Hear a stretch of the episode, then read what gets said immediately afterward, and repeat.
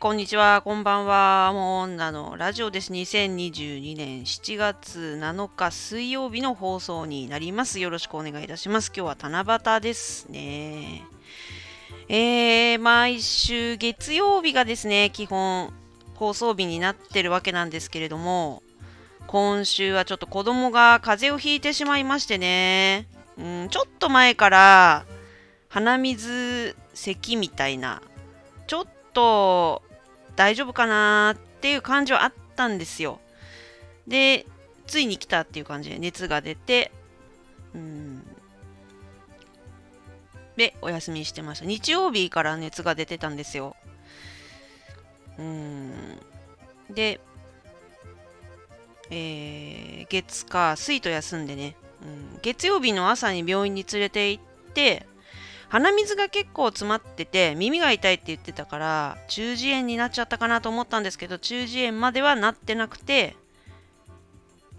まあ大丈夫みたいな。うん、で一応そのここのご時世なんで抗体検査あ違う抗原検査か。間違えた。抗原検査って言うんだっけ？あのコロナのなんか検査するやつだじゃん。PCR じゃない方。PCR 検査だと結果が出るまでに1日ぐらいかかっちゃうんだよ。で、えっと、抗原検査だとその場でわかるっていうことで、精度はちょっと劣るらしいんだけども、PCR よりも。うん。あの我が家の場合は旦那さんの仕事の都合っていうのもあって PCR 検査を家族が受けちゃうと、まあ、他の方もそうかもしれないですけど仕事してる方どうなんですかね。あの我が家の場合はあれなんですよ。あのなんていうのかな。あの PCR 検査結果が出るまで仕事休まなきゃなんないから。だから1日休まなきゃなんないんだよね。でそういう都合もあって、まあ、抗原検査の方に、えー、下はいつもそれでいつもっていうか2回目だけのね子供がね、えー、熱出したら一応、えー、やってもらってるっていうところなんですけど、まあ、そこは陰性で。で熱はねすぐ下がってね今もう随分良くなったんですけどなんかね若干なんかまだねあのー、若干咳とか出るかなっていう感じなんですけどもまあ大丈夫かなっていうところで今日は幼稚園に送り出したという感じなんですが、なんでね、ちょっと月曜日から水曜日までね、何もできてないんですよ、私も。何もできてないっていうか、まあ、今週は幸いなんか、どうしてもやらなきゃいけないことってそんなになかったんで、まあ、だらだら子供と一緒に過ごしたっていう感じですけどね。うんまあ、英会話とか習ってるのも休んだしね、まあ、しょうがないんですけど、うんまあ、子育てしてて本当に環境が変わったなって思うのはやっぱり子供優先にどうしてもなっちゃうんでなんか自分でやりたいと思ったこととかをまあ持つことは大事なんだけどあんまりそれに固執しすぎちゃうとストレス溜まっちゃうっていうかできないことがあるからやろうと思ってるのにできない。こうなんかなんていうのかな。だから自分が思う通りになんかやりたいことができるってあんまり思ってない方がストレスあんまりたまんないですね。と私は思ってるんですけど、まあ、それでもね、うまくやってる人はいるけどね、まあ、環境もあるかもしれないよね。じいじばあばに子供を預けられる環境にあるとか、実家のすぐ近くに住んでてとか、そういう人だとまた違ってくると思うし、まあ、あと旦那さんがに割と子供を面倒見てもらえる環境とかはあるとかと思うんですけど、うちの場合はね、実家も遠いし、で旦那さんの実家はまあ割と近いんですけどそこに頼ることはもうできないんでかつの家庭の都合上。うーんなんででそれプラス旦那さんもちょっと簡単に休めるような仕事じゃないんで私は休めるだろうと思ってるんだけど、まあ、本人休みにくいって言ってるからね、うん、休みにくいまあいいや。うん、あんまり言うとあれだから休みにくいっていうかそれは休む休まないは努力次第だろって私はいつも思ってるから、うん、まあそれで言うと私社会人時代自分がいたポジションで過去のその同じ人その引き継ぎっていうかその前専任の人が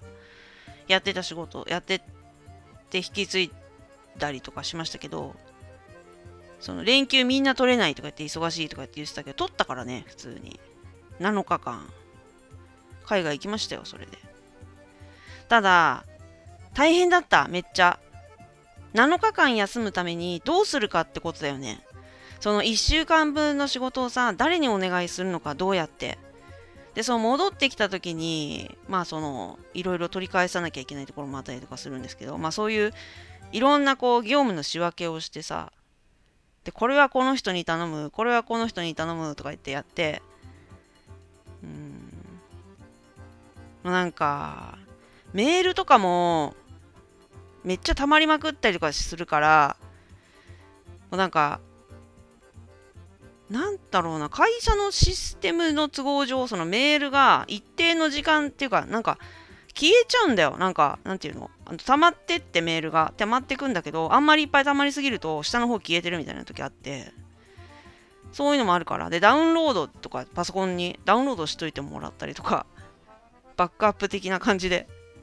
そういうお願いをしたりとか、まあ、しましたけどいろいろ大変なんだよね休む方も。大変。休むのにも努力がいるんだよ。と私が、えー、持論なんですけどこれは、はい、私も絶対あのその夏休みとか絶対海外旅行とか行きたいから7日間もう最低7日間絶対休みますみたいな感じとかあと誕生日絶対誕生日とかに仕事をする意味がわからないでしょうみたいな感じでもう絶対休んでたから何があっても。そういう人だったんでね。えー、あれなんですけども旦那さんはね全然そうじゃないからね。いいんですよ別に、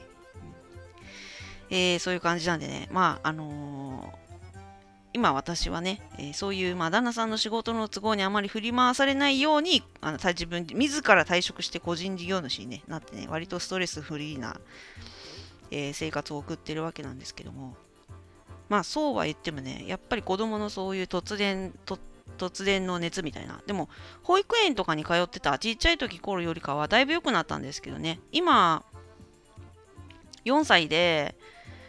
そんなね、ほんと数ヶ月に1回引くか引かないかみたいな感じだから、風も。まあ、これからまだいろんな水暴走だったり、なんかそういうね、ものもあるんでしょうけどね。なんか家族揃って全員何、ノロウイルスに感染しましたみたいなね、よくそういう話も聞きますけども、うーん、そんなこともね、いつかあるのかもしれないですけども、まあ割と、しょっちゅう熱出してた赤ちゃんの時よりかはだいぶ良くなってきたなっていう感じではあるんですけどね、うん。まあ、そういうのもあってもう女のラジオを始められてるっていうのもあるわけですよ、うん。まあ、今週はそんな感じでしたということで今日はえー、前回まあ、前前回ライブ配信、えー、7月1日にね、えーベルさん、ゲストのベルさんをお呼びして、えー、の放送ということでさせていただきましたけど、聞いていただきましたでしょうかね。いや、なかなか私的には楽しかったんですけれども、うんただちょっと一つ反省点があるんだよ。うん、一つ反省したいことがある。それは、あのモーナのラジオってさ、あの、ここのところ、ライブ配信ってそんなになくて、録音だったじゃないですか。めっちゃ、なんていうか、こう、録音したものを配信してるっていうのがメインだったんですよね。それで、ライブ配信もやってはいたんですけど、本当本当何 ?3、4ヶ月に1回あるかないかみたいな感じでね。うん、で、チャンネル登録者数が先日6月末あたりで200人になったじゃないですか。で、そうなるとね、あのありがたい話なんですけど、やっぱりもう女のラジオを楽しみにしてくださってる方がいるなっていう感じがすごい伝わってくるんですよ。あの最初の頃と違って、一番最初のね、もう女のラジオ2021年1月中旬あたりから YouTube チャンネル始まってるんですけど、その時ってね、本当あのリスナーさんコテハンリスナーさんの七味さんしかいなかったみたいな。七味さんと私とマンツーみたいな感じの世界観だったんだよ最初。七味さんっていうね、リスナーさんが小手半でいらっしゃるんですが、七味さんはなんやかんやでモーナの情報を追いかけてくれててなんかたまに私がフラッとどこかで放送したりすると絶対に現れてくれてた方で本当ありがたい存在なんですけどで YouTube チャンネル始めるってなっても当然来てくださっててそれであの交流がずっと続いてるんだけどその本当にその2021年本当開始した時って本当そうだったの。七味さんと私と二人きりの世界観みたいな感じだったの。でプラスちょっと七七さんがあの過去の音源とかをあの YouTube 始めるんだったらどうぞみたいな感じであの共有してくださったりとかっていうのがあってだからコミュニティ的には感覚的には34人って感じかな。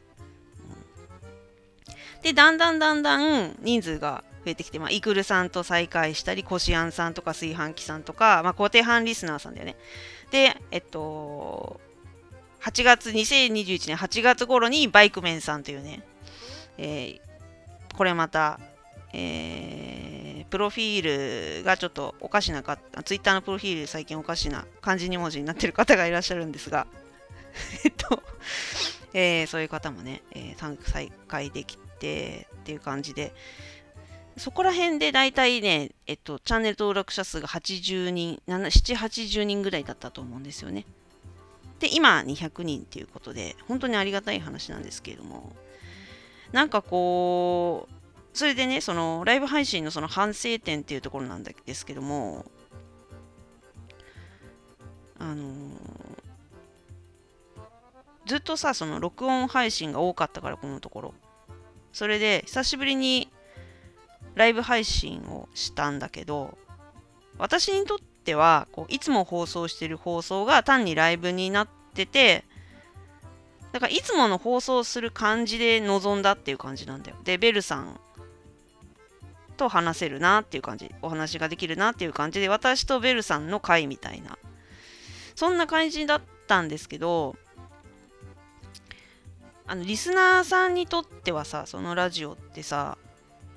ライブ配信ってさ、ずっとこのところ録音でやってたわけじゃん。もう女のラジオ。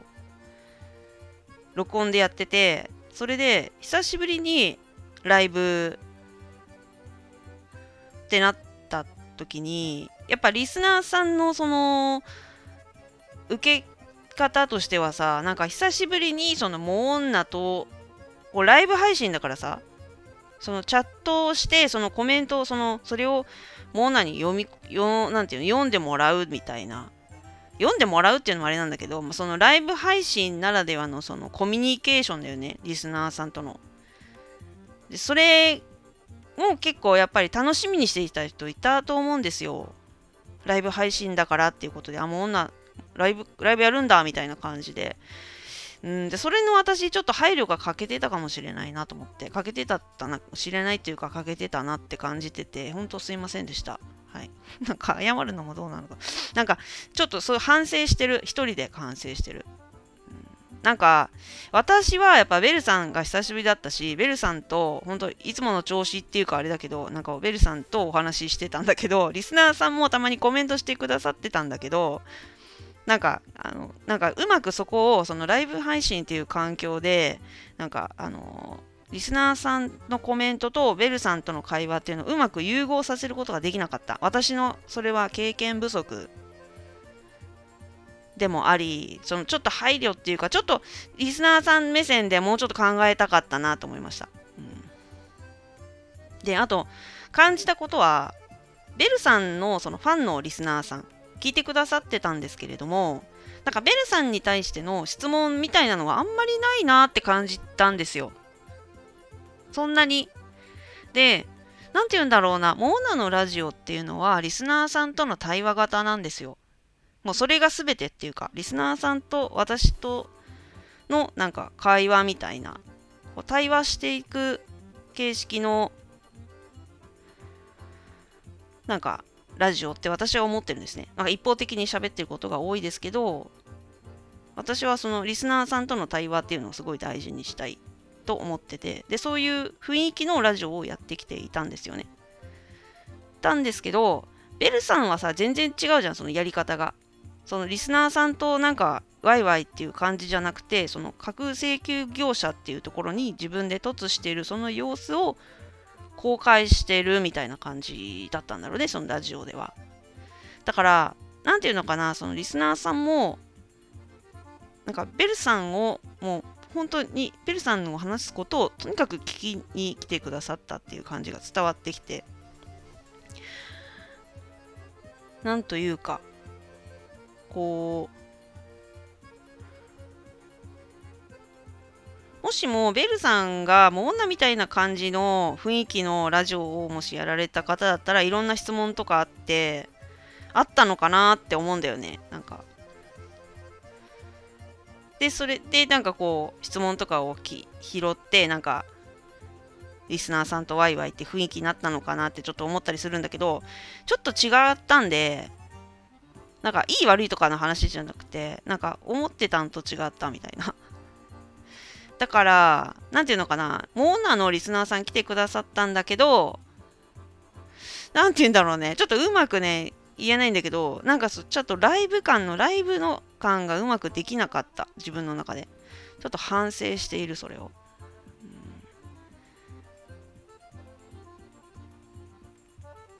うん、だからライブでやる意味とかをちゃんと考えなきゃダメだよね。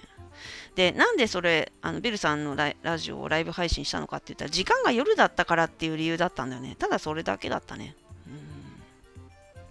あの放送私、録音でもよかったかなって今思ってますね。う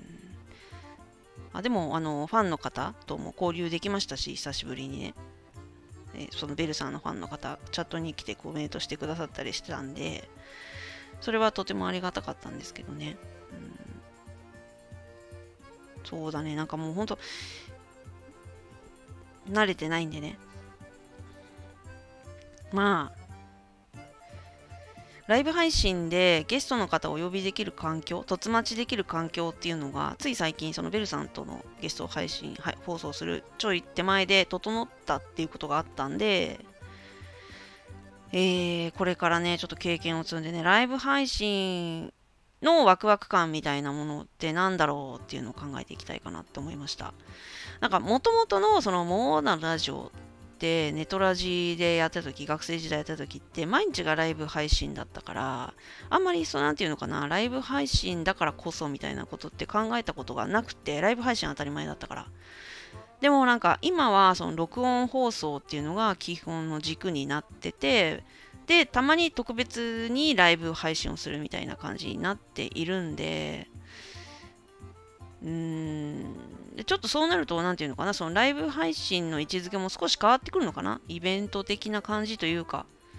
うんなんかちょっと自分の中でね考えていきたいなと思います、うん、思いました、うん、リスナーさんもご意見いただけたら助かります。で、えー、ちょっと思ったんですけど、まあ、この間、ライブ配信のテストをしたときに、誰も聞きに来ないだろうなと思って聞きに来ないっていう言い方もあれなんだけど、昼間だし、昼間にやってたんで。だけど、一人のね、あのリスナーさんがコメントしに来てくれたんだよね。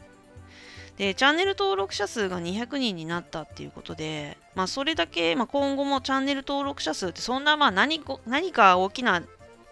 ことがない限り激減することはないと思うんだよ。普通チャンネル登録者数ってちょっとずつ増えていくものだと思うから。激増するっていうのはちょっとなかなか考えにくいんですけど、私は。モーナのチャンネルは。ですけど、少しずつこう人数が増えてきて、こうラジオを楽しみにしてくださってる方が増えてくると、もしかしたら昼間に聞ける方も人数が増えてきて、そうなると、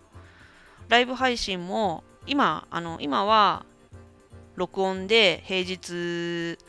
まあ、月曜日の朝にやってますけど、まあ、そういう時間でもライブ配信で聞きに来てくださってる方がいらっしゃるとすれば、まあ、基本をライブ配信にしていくっていう風に切り替えていってもいいかもしれないなとちょっと思ったりしました。うん、なので、ちょっとね、これから、あの今、ライブ、録音、ごめんなさい、今、録音がメインになってますけど、たまにちょっとね、昼間でもライブ配信ね、ちょっとやってみたいと思います。うん。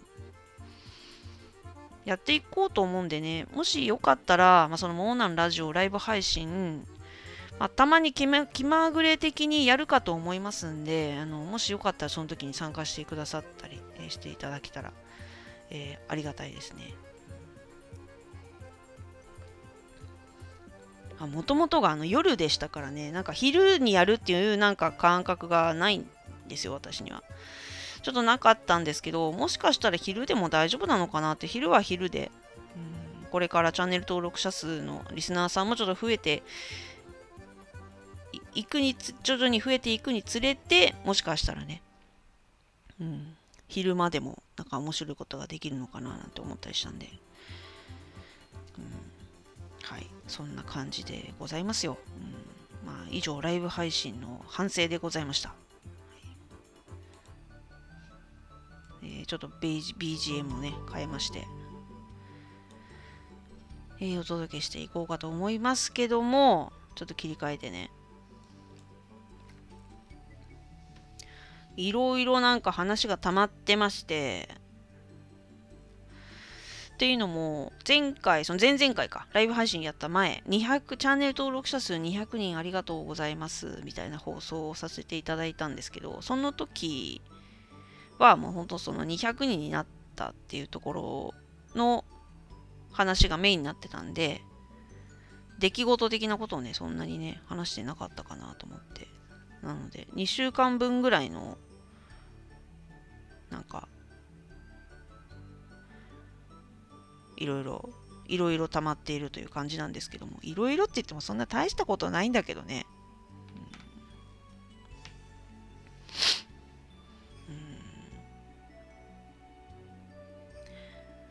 うん、えーまずはですね、前々回の放送で、6月20日かな ?20 日？の放送 ?20 日か21かどっちかで。結婚記念日のね放送もうすぐ結婚記念日なんですよって言って結婚に関するエピソードをあのお話しした回があったんですけども結婚記念日、えっと、8年経った結婚記念日っていうことで、えー、を過ごしてきました。それで、まあ、前にもお話ししたんですけど、毎年は、毎年どこかに泊まりに行ったりね、まあ、ちょっと旅行的なことをしてたわけなんですけども今年はあの子供が幼稚園の行事が入ってしまってちょっとそういうことができなかったんでじゃ食事するだけでも全然いいよねっていうことであの食事して終了っていう感じだったんですけども昼間はあの子供が幼稚園に行ってるんでそこでえっと旦那さんと2人でえっと、結婚式場、結婚式を挙げたホテルのところに行って、ランチを食べて、で、夜は夜で、あのー、しゃぶしゃぶをね、食べに行ったんですよ、家族で。外食三昧っていう感じで、なかなかやんないんだけどね、昼も外食して夜も外食してて。旦那さんがあの予約しといてくれたんで。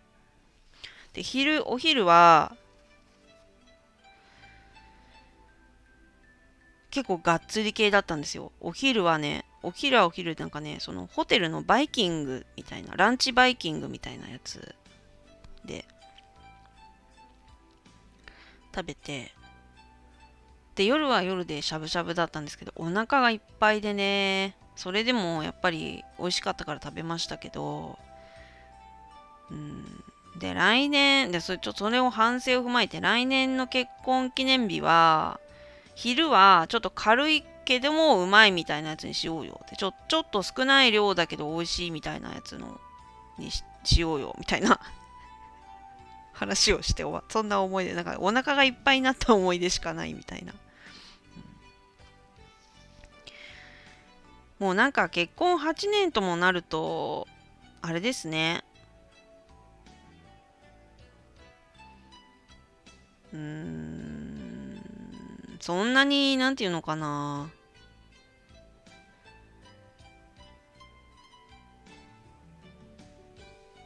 あえてなんか話すようなこともないっていうかさなんか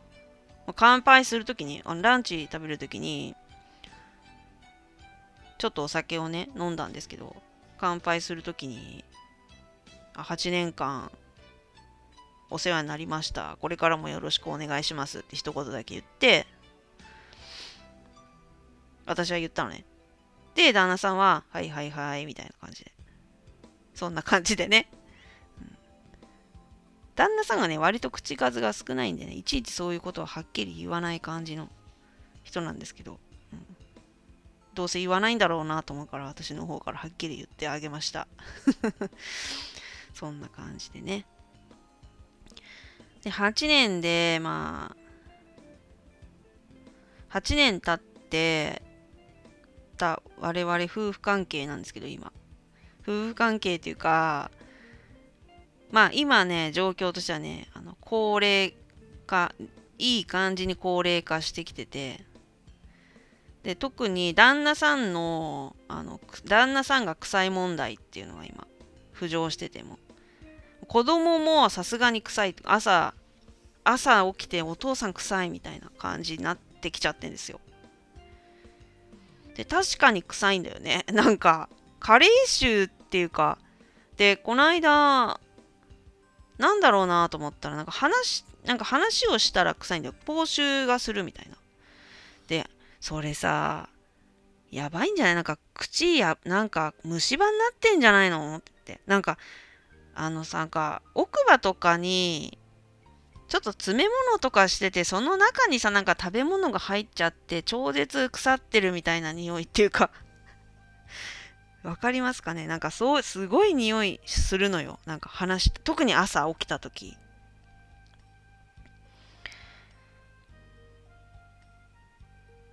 でなんか最初はちょっと言うのためらってたんだけどこれさすがにこれ仕事に支障きたすぞとか思って。今はマスクしてるからそんなにだ、あのー、気になってないかもしれないけど周りの人は。マスクだからね。でもこれから先マスクし外して話す場面とかもあるからあの言ってあげないとなと思ってで、旦那さんは全く歯医者行かないんですよ。なんかしないけど、まあなんか前、前にも話したと思うんですけど、すごいなんか物事を否定すること、否定をすることに喜びを感じるみたいな人種だから、なんか全部に対して、私が言う全部に対して、でもさーっていうのが入ってくるのね。なんか、私がこう、あ、これ面白そうって言ってるのに対して、いやでもこれこうこうこうだよみたいなあの反対を言ってくるのよ。いつも。ミスターケチつけって言ってんだけど私は。また始まったよみたいな。でも最近私も手慣れてきてるからもうどうぞ先にケチつけてもらっていいですか？みたいな。もう先にケチを吐き出させるみたいな戦法とか取ったりするんですけどでももう溢れて溢れて溢れてね、彼のねそのすごい特技だと思うんだよね私それを売りにしたらってこの間言ったんだけどなんか新しくできた店とかにさ、なんか、あのー、行ってさ、文句だけ言うみたいな、ちょっと言ってあげるよ、あんたの店のダメなところみたいな、そういう仕事できんじゃないとか言って。特技なここならとかに出品しないよとか言って 言ったんで、ここならって言ってもわからないんだけどね、旦那さんは。ここならっていうね、なんか自分の特技を売ることができるサイトがあるんですけど、うんまあ、どうせわかんないんだろうっていうね、ここならとかに出品しないよとか言ってみちゃうんだけど、まあ、そんな感じなんですけど、まあ、そんな彼の歯医者さんもやっぱり否定するんですよ。ですごい私嫌だなと思うんで、こあの個人的に、もうすみません、なんか旦那さんの話になっちゃうんだけど、その、ね、腰が痛いとか言って前ね、腰が超痛くて、もう歩けないって仕事帰ってきて、タクシーかなんか乗って帰ってきて、病院行ってきて、もう病院行くって言って病院行ってきたで、お医者さんなんて言ったのって言ったら、なんかあの医者ダメだって言って終わ終わってんのよ。なんか、もう医者にもケチつけちゃってるから、なんかだ、なんかダメだとか言って言って、なんか、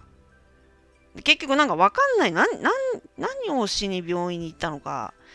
で、じゃあそういうダメだとか言って言ってんだったら、ちゃんと自分で信頼できる人を見つけて別の病院に行きなよって言うんだけど、それはしないんだよね。うん、なんかもうだからわかん、どうしたら良くなるとかそういうのが全然わかんない。何しに病院に行ったんだろうみたいな感じ。痛み止めだけもらって帰ってくるみたいな。そういうことがあるわけなんですけども、その歯医者もそんな感じなの。日本の歯医者はダメだとか言って。言ってて、もう日本の歯医者はって言っててもう、日本の歯医者を全員、全部全てを否定しちゃってるからさ、何を言ってんだろうと思って。で、それ何がダメなのかって言ったら、なんか、もうちまちまちまちま直すからダメだって言うんだよね。なんかその一回行って、一つの虫歯を一気に直してほしいのに、全部、一日行ったらもうそこで全部直してほしいの、全ての歯を。直してほしいんだけど、そうなんか15分とかの時間でなんかちょっちょっちょって削ってはいまた来てくださいみたいな。でそれを何回も何回も繰り返していつまで行けばいいんだよみたいなさ、まあ、それ確かにそう思うこともあるんですけどなんか海外の歯医者はなんかそうじゃないらしいよね。私もよくわからないんだけどなんか結構集中して長い時間かけて一気に治すみたいなのがあるらしいんだよ。ちょっとわかんないんですけどね。詳しい人いたら教えてほしいんですけど。で、それでなんか日本の歯医者はダメだって言ってんの？それで行かないの？意味がわかんないでしょ？じゃあ海外行ってきなよと思うんだけど、じゃあ。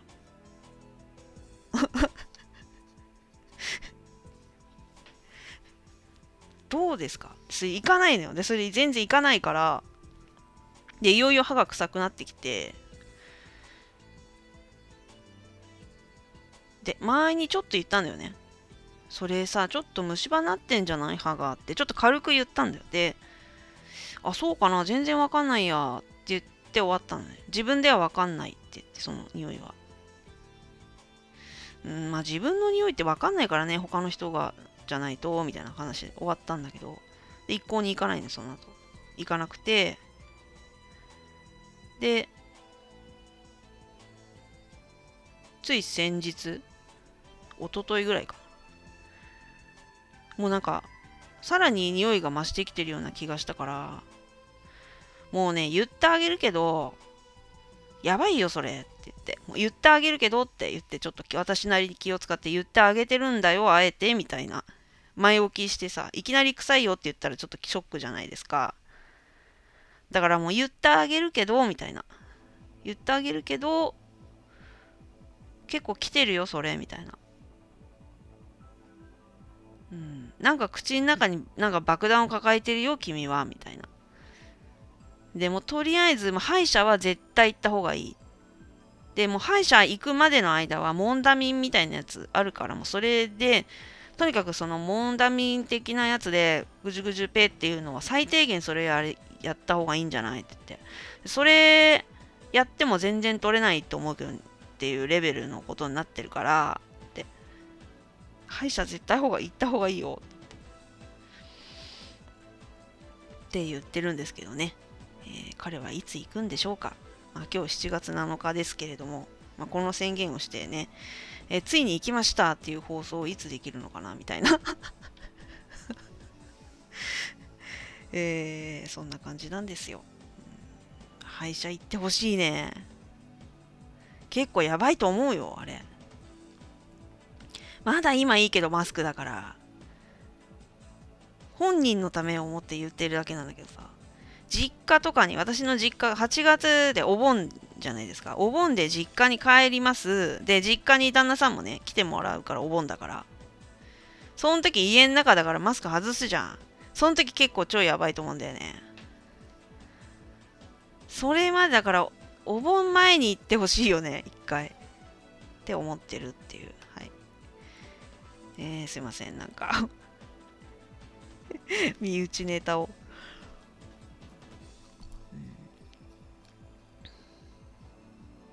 あとはその、その夫婦関係の話ですけど、そのまあ結婚記念日の後だったからね、一応今それを続きを話すんですけど、もう一つ、その、なんていうのかな、その、付き合ってる時とか、結婚したての時とか、子供が生まれる前までっていうのは、まあ割と、一応手をつなぐみたいなことをや一応やってたりしたわけですよ。で子供が生まれてから一切そういうことがなくなってもうまずない多分これから先私旦那さんと手をつないで外歩くことは多分これから先ないと思ってるんですよ。まあ、るとしたら旦那さんがもう腰腰痛でとかで動けなくなってなんか解除してあげなきゃいけないとかそういう時だよね。それまではねないと思ってるからうんないと思ってて。でなんかそういうのってないんですよ。なんかなんていうのかな。別にそれが嫌だとか言ってわけじゃないんですけどもうほんと友達みたいななんていうか。うん。まあそんなかもんそんなもんだよねみたいな感じなんですけどある時にちょっとおおって思ったことがあってつい最近の話なんですけどなんかあまだなんか旦那さんってなんか私のことを思ってくれてるのかなって思ってくれてるのかなっていうかなんか感じたことがあって。ちょっとその、なんていうか、ああ、まだ、あ、女だと思ってくれてんのかな？みたいな 感じたことがあったんだけど、それが何かって言ったら、買い物したんですよ、外で。で、あの、エコバッグ、今さ、あの袋が有料じゃないですか、大体。だからエコバッグをさ、持って歩いてるんだけど、基本さエコバッグの空のものっていうのはそのエコバッグ自体がもう女の柄になってるっていうか私の場合ね。女性ものっぽい感じのさエコバッグ使ってるから。まあ旦那さんと2人で買い物に出かけてもそのエコバッグは私が持ち歩いてんだよね。だから要は買い物行こうって言ってエコバッグをじゃあ持っていこうっていうのは私の役目なんだよ。基本。それで、まあ、買い物してるじゃないですか。で、なんか何個か結構買い物したんですよ、その時。うんと、夏に海に行くんで、シュノーケリングマスクを買おうっていうことで、で、シュノーケリングマスク持ってたんだけど、前の、前に使ってたの持ってたんだけど、汚れちゃって、なんかちょっとね、割れちゃったりとかして、ちょっと新しいのを思い切って買いに行こうっていうことで、あれ1個3000円とか4000円とかすんだよね。高いやつはもっとするけど、割と値段するねとか言いながら。このシュノーケリングマスクのこのメガネのこの、なんていうの？なんか、いろいろなんか種類があるんだよ。なんか、全部同じにしか見えないんだけど、なんか違う、値段も全然違って、まあなんかそれをね、ずっと売り場を見てさ、どれにしたらいいんだ？とか言って、やってたわけ。でまあ割とでかい買い物っていうか他にもなんか水着買ったりとかしてでちょっと荷物重くなったんですよ。それで買い物するじゃない？あレジに行くじゃないですか？で私がエコバッグ持ってるじゃないですか？でエコバッグに入れるじゃない？商品買った商品を。それでそれをまあそのまま当然持つじゃない？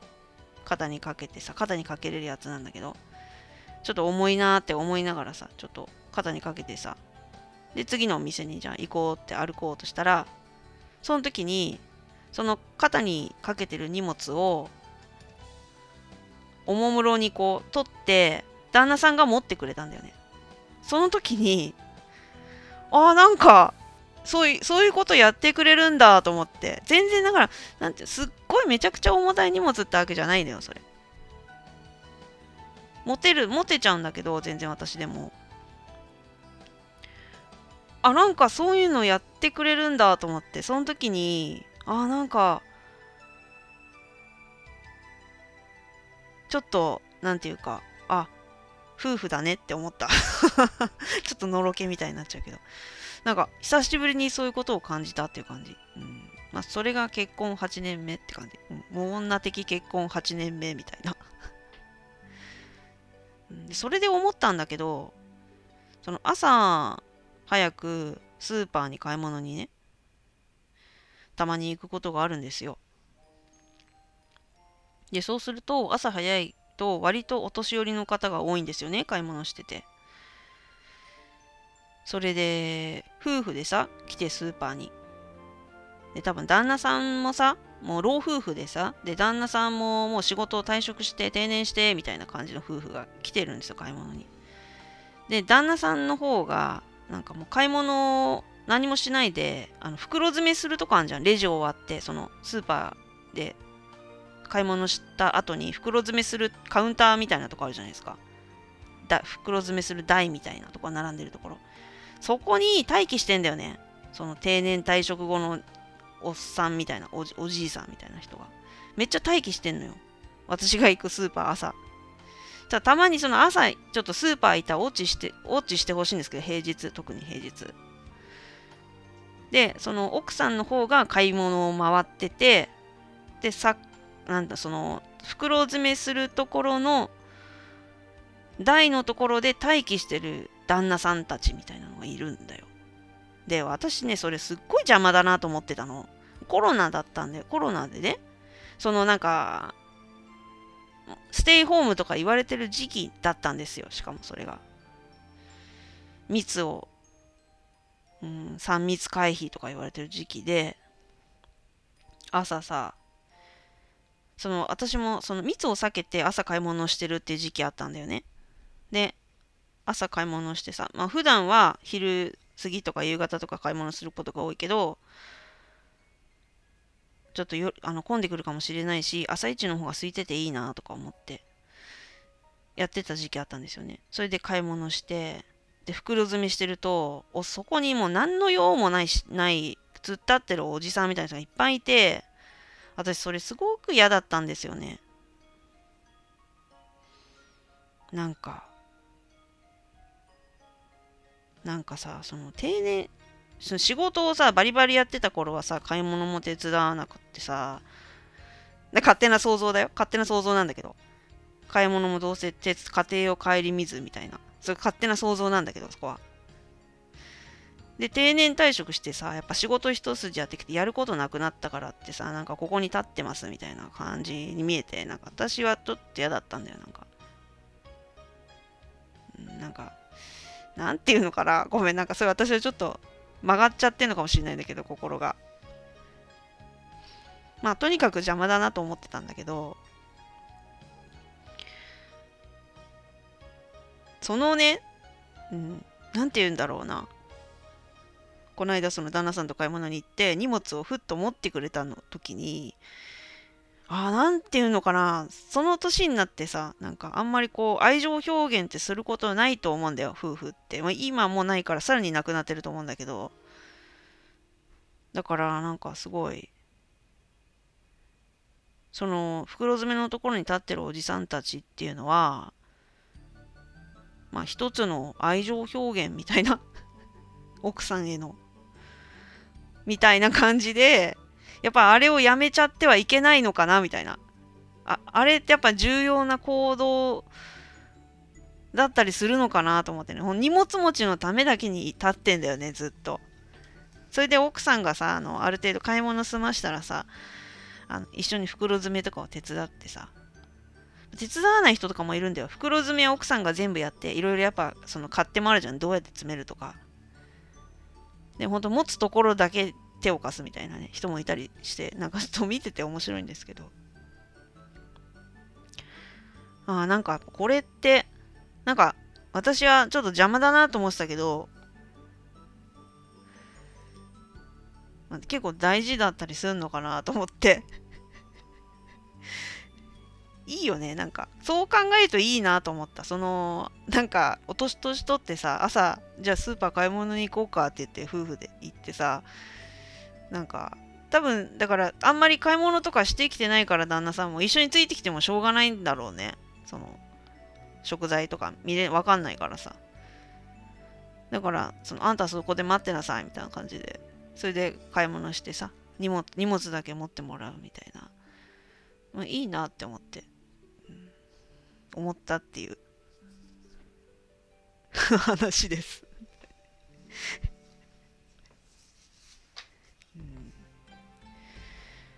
でなんか8年目になってそれの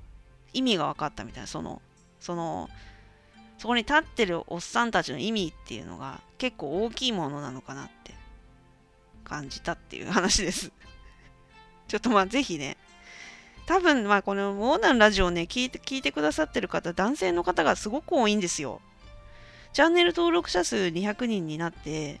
性別見てみたら99%男性なんですよまだ。で、えー、年代が30代から50代までの感じでいい感じでおっさんなった感じなわけなんですけれども。えー、だからまあ働き盛りだと思うから午前中朝平日の朝にさスーパーに行くことなんてなかなかないと思うんですけどもし行く機会があったらねよく見てみてください。その袋詰めするところにね。こううん。立ってますから。うんまあいいことですよね。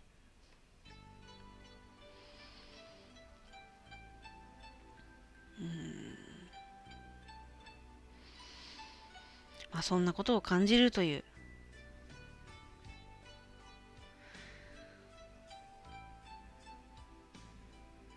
えー、なんかね家族の話ばかりですけれども。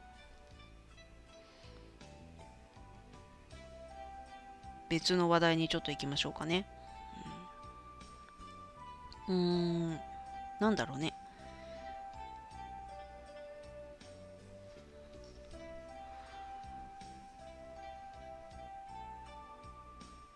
うん。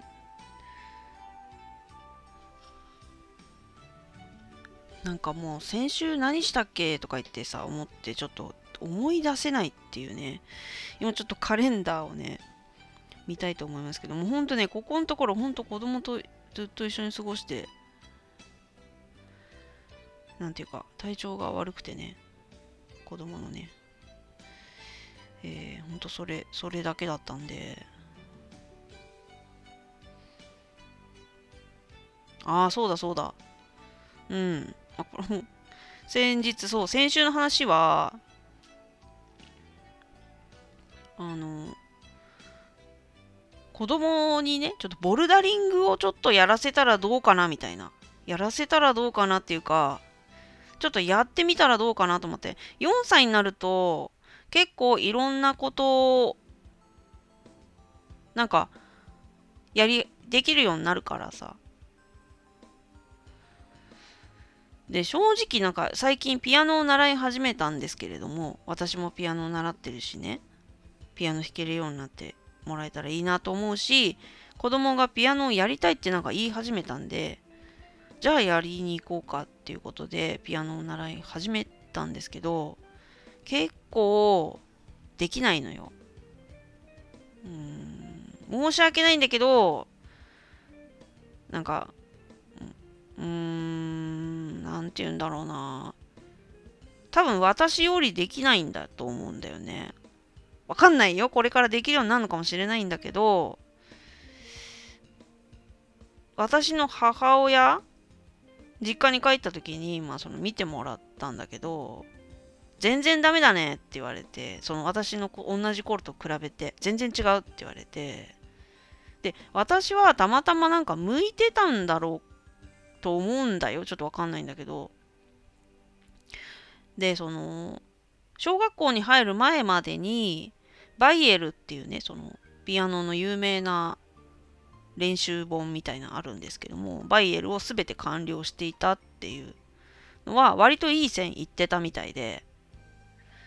で、今の子供のやってる様子見てると、もう全然ね、ダメなんだよね。ド、ドとレしかできないし、ドドとレを弾くしかできない。で、しかもドがどこにあるよっていうのも何回も教えてるんだけど、全然毎回毎回ドアどこにあるのって聞いてきて分かってないみたいな。もう何回も何回も言ってるんだけど、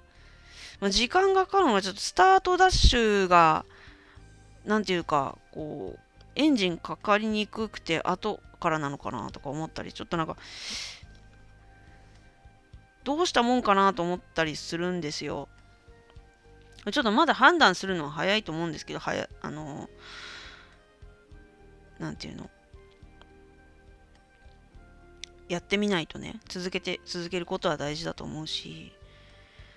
でもなんか、いろいろな、こう、個性ってあるからさ、もしかしたら運動系の方が得意かもしれないなとか、うん、まあ今ピアノ楽しんでいってるからいいんですけどもまあいろんな可能性も見た方がいいかなと思ってそれであの運動系が割と好きそうなんで私運動系が全然ダメなんですけど逆に得意そうなんで誰に似たのって感じなんだけど。でボルダリングってさなんかロッククライミングみたいなやつ壁にいろんな色の石がついててさその石のなんか同じ色の石のやつを踏んで登っていくみたいなやつあるじゃないですか。でなんかボルダリングとクライミングってあるんですけど私も最近知ったんですけどそのボルダリングっていうやつはロープとかつけないで自分の体だけで登るやつででクライミングはロープをつけて割と高いところまで登るやつっていうロープありかなしかでなんですけどで最近ちょっと知り合いの人がボルダリングを始めたって子供がって聞いてで結構いいよって言われたのでそれは何がいいかって言ったらそのなんか結構ねその登る時にすごい頭を使うみたいなの。どうやって行ったら自分が登れるのか。で体力もつくしなんかそういうのもあるしなんか待ってる間に他の登ってる人を応援したりするしてなんか人間関係ができたりとかなんか割とボルダリングいいよって聞いてちょっとやってみようかなと思どういう反応になるかなと思って連れてったらもう全然できないよってなのか割と頑張って登るのかどっちかなと思ってでその体験できるところに行ったんですよ。そしたらなんかすごくてそのママ友さんと一緒にいたんですよ。あの一人で行くのちょっとわかんないから私自分でボルダリングとかやったことないしあれだからボルダリングちょっと興味ないって言ってその同じ習いあの別の習い事してるママ友さんがいるんですけど子供同士が仲いいからボルダリングちょっと行ってみない？みたいなちょっと誘って行ってきたんですけどそのママ友さんの子はの登るの結構苦労苦戦してたんだけど割とねあの私の子供はなんか登っててで結構上の方まで行ってて得意げに。どこで覚えたのかわからないんだけどやってたからなんか割とボルダリングいいなーっていいのかもしれないな。そういう体を動かす系の例えばダンスとかねそういうのもいいのかなと思ったりなんかいろいろね。難しいですよね。その習い事をさどれにするのかってやっぱ鍵お金も時間も限りがある中でどれを選ぶのかっていうね。うん。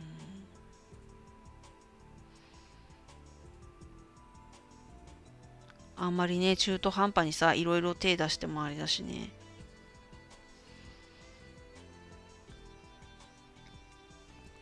と思いますけど、まあ、先週はボルダリングをやってきました、そして、まあ、それねボルダリングは午前中だったんですよ。でその後にあのー、まあそれだけだとあれだからね。じゃちょっと遊びに行こうっていう計画してたんですけどあのー、そのママ友さんがちょっと IKEA に行こうよっていうことで急になんか IKEA に行こうって全然約束もしてなかったんだけど IKEA そのちょうどねそのボルダリング施設にちょっとしたカゴが置いてあったんですよ。なんか片付ける用のおもちゃみたいなやつを片付けるカゴみたいな。それが、めちゃくちゃこれいいねって、どこで売ってんだろうって言って調べたら、IKEA だったんだよ。だからそれで、だからそこのボルダリングの場所に置いてあったカゴがきっかにインスパイアされてあのじゃあ IKEA 行こうかみたいな 流れになったんですけど久しぶりに IKEA に行ってきてやっぱりさ女友達と買い物すると楽しいなぁと思って思いました。なんか久しぶりに行って。やっぱさっきも言ったように旦那さんはやっぱケチミスターケチつけだからさ IKEA に一緒に行っても、まあ、割とそれなりに買い物好きだから一緒にブラブラするのは好きなんですよ。なんかあなんていうの？旦那さんによってはそのママ友の旦那さんなんかは何何が見たいの？みたいな。なんかその本当見たいやつしか行かないでなんかうろうろするのが嫌だみたいな感じで結構せっかちっていうかせっかちというかあんまり買い物が好きじゃないっていう感じなんかなかなか一緒に IKEA に行くことはないっていうことだったんだけど割と私の旦那さんはそうではなくて買い物することは大好きなんだけど全てにケチをつけて回るみたいな。何しに来たんだよみたいなね。面白いんだけどほんと見てて。で、私はだから正反対だから向こうは面白いなと思って見てんだろうね。また騙されてるよとか思って見てんだろうなと思うんだけど。うん。で、なんかやっぱ、ケチつけが一回、必ずワンクッション入るから、つまらないなって思っちゃう時あるんだけど、まあそれもありがたいんだけどね。あのー、なんていうの、冷静に買い物ができるからいいんですけども。でも久しぶりにそのママ友と IKEA に行ったらやっぱ楽しいよね。ああだこうだ言いながら。で、うちはこういうの使ってるよとか言いながら。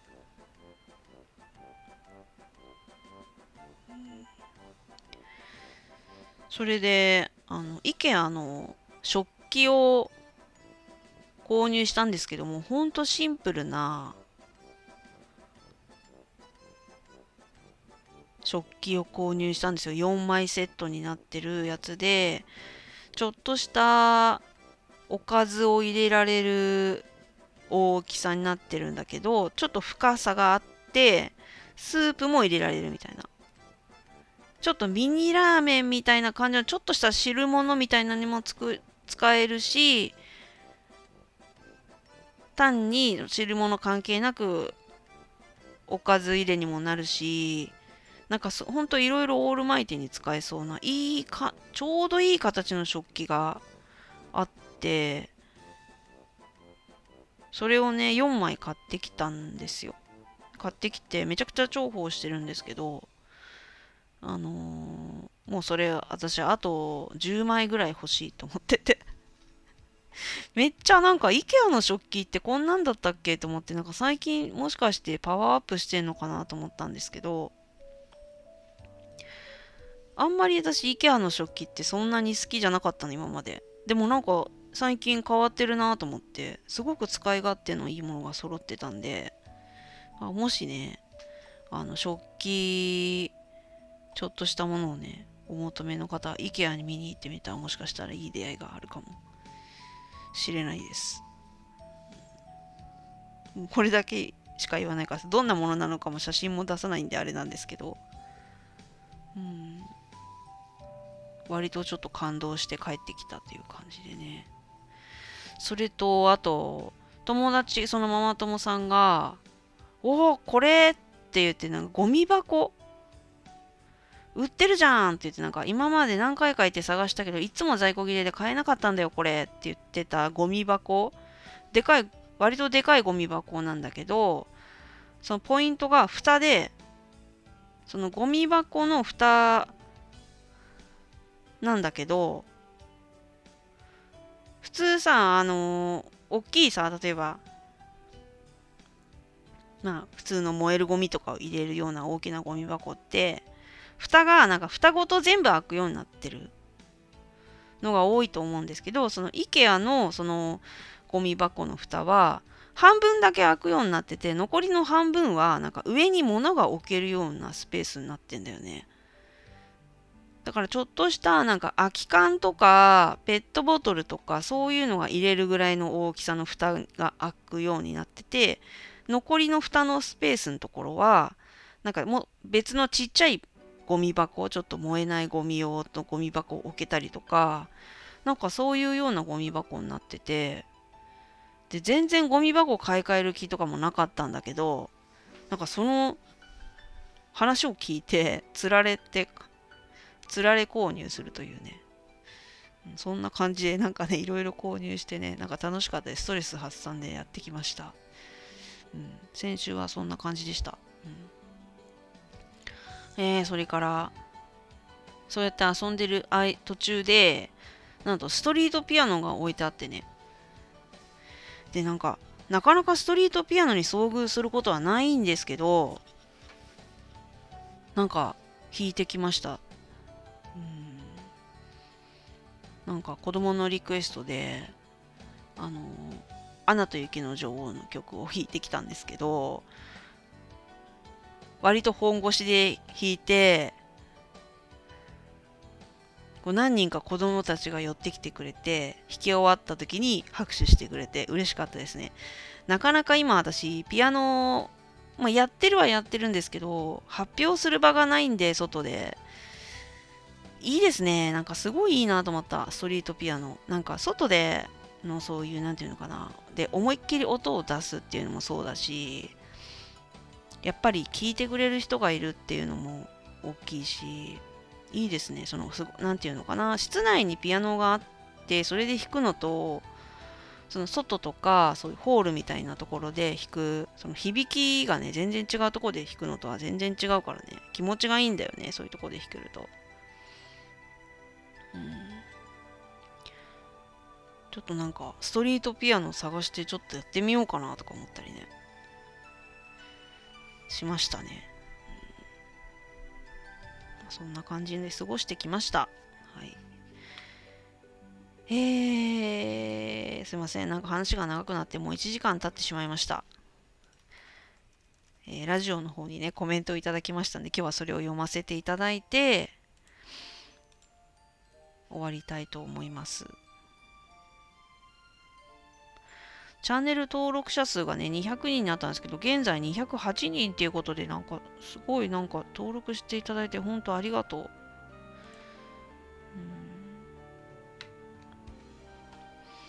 はい。えー、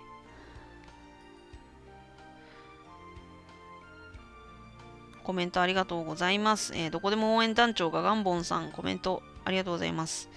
えー、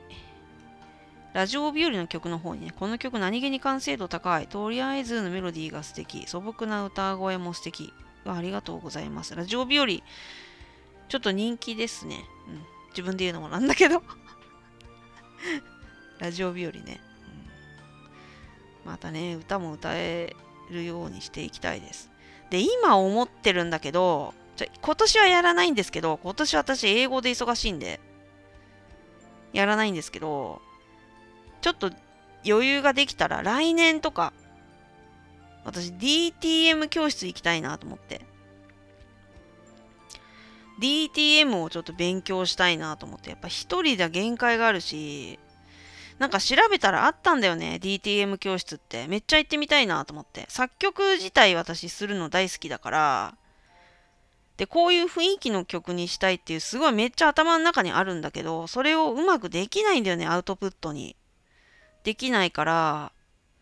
ちょっと DTM 教室通おうかなって、来年ぐらいから。うーん、通いたいね。ちょっと余裕ができれば。ちょっと時間を作って、行きたいなと思って。半年とかだけでもいいからさ、ちょっと通うだけでも違うでしょう。ねはいと思っているわけですよ。音楽活動もやっていくつもりなんですよ、まだ。先日もあのセルビア人の歌とガディウスのギルドの歌を作ったんですけど曲は仕上がったは仕上がったんですけども歌のファイルにできてないんだよねちょっと難しくてねちょっと時間をかけて頑張りますはいえー、そして、えー、5月2日の放送の方はですね、えー、同じくどこでも応援団長がガンボンさんから掃除しながら聞かせていただきました。非常に興味深く楽しめました。感謝ってことで、ありがとうございます。うん、これ多分ゴールデンウィークのラジオだよね。ゴールデンウィークで、あの、飲み友達とこれから、あの、飲みに行きますみたいな、飲み友とのエピソードを話した回だったかと思うんですけども、楽しんでいただきありがとうございます。掃除しながら聞くのいいね。うん、なんかね、えー、質問等ありましたら、うん、質問とかお題とか、何でもいいけど、なんかあれば送っていただければと思うんですけど、はい、えー、感想ありがとうございます。そして、えー、ガディウスの動画の方ですね、えー、ノラクロ7さん、えー、プレイしてたのは18年も前だが、カバンの中が来たね、親近感湧いたってことなんですけど、はい、あの、ガディウスの、私ね、アイテムを、なんか拾っていくじゃん？その、敵をめっちゃ倒していったらさ、アイテムが落っこちるから、それをクリックしてアイテムが溜まっていくと、どんどんどんどんその拾った順にアイテムがカバンの中埋まっていくからさ、汚くなっちゃうんだよね、どうしても。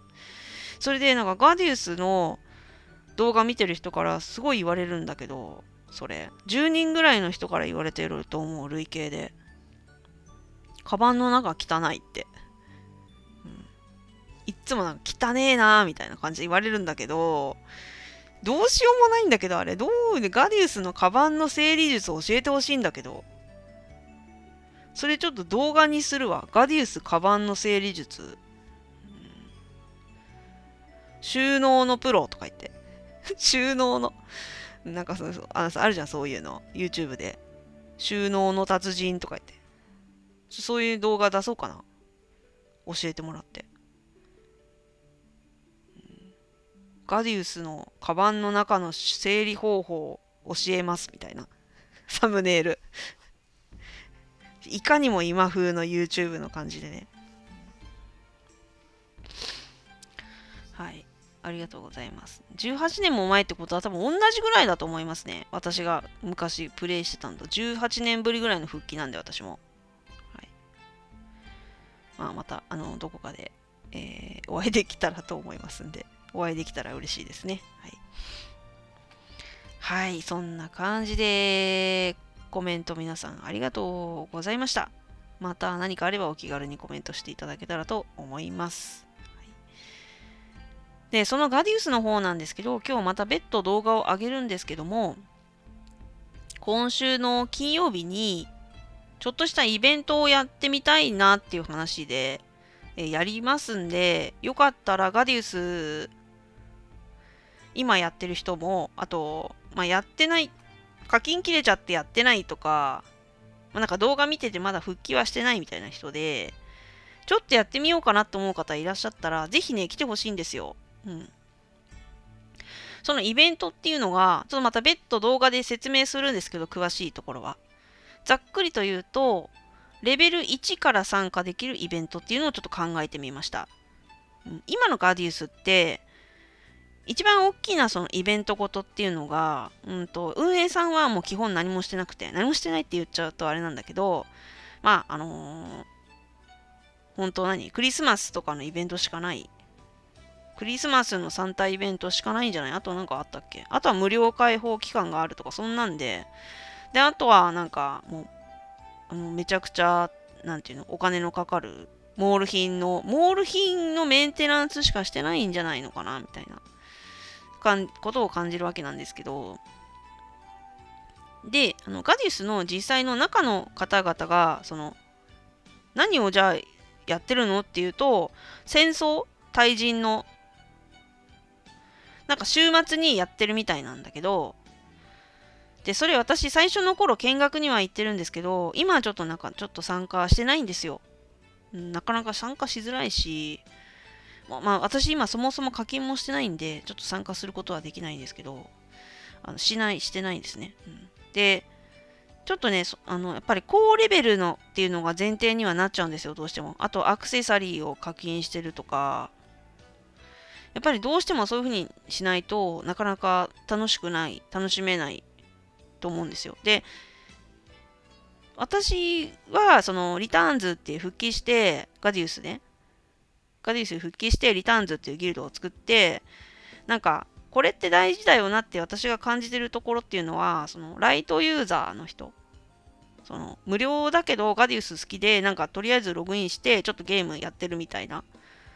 人とかが楽しめる場っていうのも私は大事だと思うんだよ。その今のガディウスのあのやっぱ運営さんとかちょっと運営さんっていうかそのやっぱかそっちゃうと過疎が行き着くとこまで行っちゃうとそういう余裕もなかったりとかどうしてもその何て言うのお金の流れ的にそう何て言うのかな。まあなんというかその新規を入れるとかさその新しい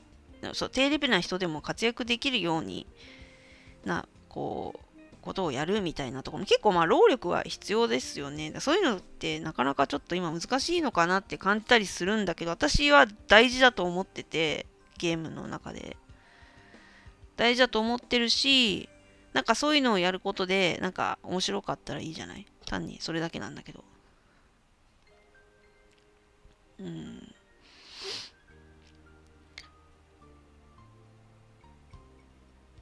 で、レベル1から参加できるイベントになってるんで、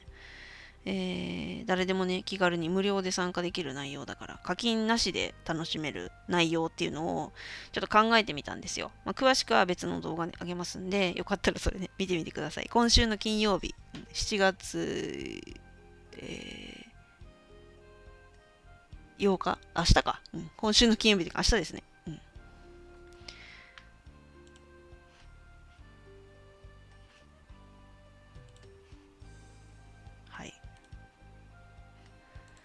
ちょっと待って。私今気づいたんだけど、7月7日って木曜日だよね、今日ね。やだ。ちょっとサムネイル7日水曜日になっちゃってるよ。今この動画の。ボケちゃってるね。水曜日じゃないよね。昨日だよね、水曜日はね。木曜日ってやらなきゃいけなかったんだ。今気づいたよ。やば。すいませんでした。えー、7月7日木曜日の放送でした。サムネイルの画像だけ直しとくか。もう内容はちょっともうこれ、動画の中身はもう直さないんで、これもうそのまま水曜日でいきますわ。はい。すいませんでした。はい。まあそんなところでね、今日はここら辺で放送終わりたいと思います。えー、次回の放送なんですが、7月11日に放送できたらと思います。で、ちょっとたまにね、ライブ配信突発でやったりするかもしれないんですけど、もしよかったらそういう時ね、見つけたらお声掛けっていうか、あの参加していただけたらと思いますんで、どうぞよろしくお願いします。それではここで放送終わりたいと思います。ここまでありがとうございました。お相手はモーナでした。